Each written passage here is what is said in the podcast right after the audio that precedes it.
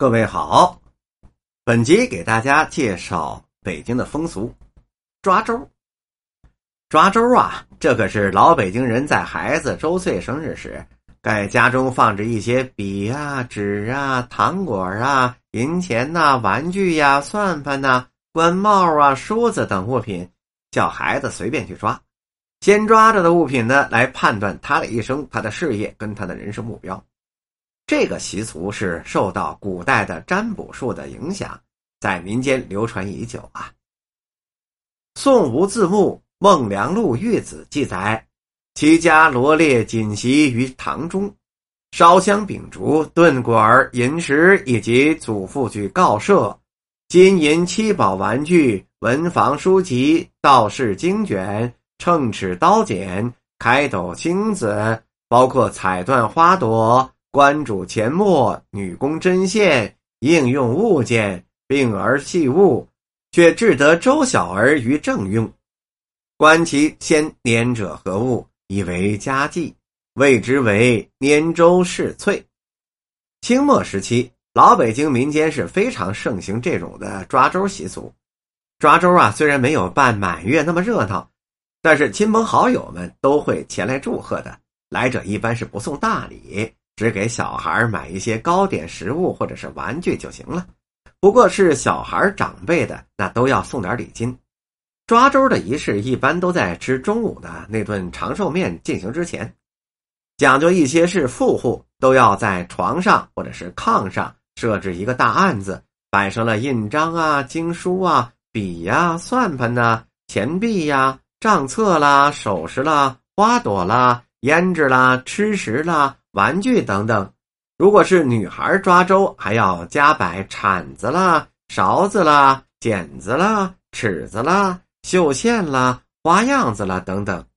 一般的人家呢，限于经济条件，多于简化，仅用一铜盆茶，内放了一本《三字经》或者是百家姓，毛笔呀、算盘啦、糖果啦。女孩呢，再加摆上一些铲子啦、剪子啦、绣花线也就行了。东西摆好了之后，由大人就把小孩抱来，扶他端坐，不给任何的诱导暗示，任其抓选。然后呢，根据先抓何物，后抓何物来测算他的志趣、前途和将要从事的职业。如果小孩先抓了印章了，那就会官运赤通；如果先抓了文具了，就会学业有成。如果这孩子呢先抓了算盘了，那就是经商的好手；如果是小孩先抓了吃食玩具了，不会被解释为好吃贪玩，而是说孩子长大之后必有口福，包括会享福。其实啊，抓周呢不过是长辈对小孩子前途的一种精神寄托，借小孩的一周岁之际搞的社会交际活动而已，并没有什么科学依据。在北京的旧时啊。每逢喜庆，举办宴会，这是往往要请戏曲界的艺人演出助兴的，这就是喜庆宴会上的堂会了。办堂会既可以用来烘托喜庆的气氛，又可以借助戏曲来表达祝福，还有一种别出心裁的形式来招待了前来祝贺的亲朋好友，真可谓是一举多得。中国戏曲诞生之前就已经有了类似堂会的演出活动了。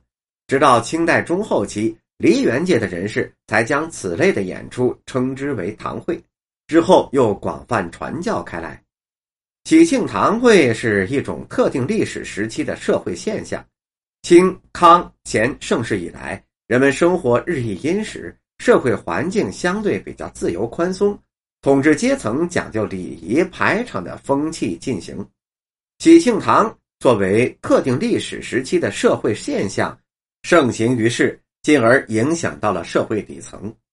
喜庆堂会也是一种传统民族文化的体现，其中蕴含了丰富的民俗文化，人们的传统信仰、向往、追求等心态，在堂会演出中就得到了充分的展露。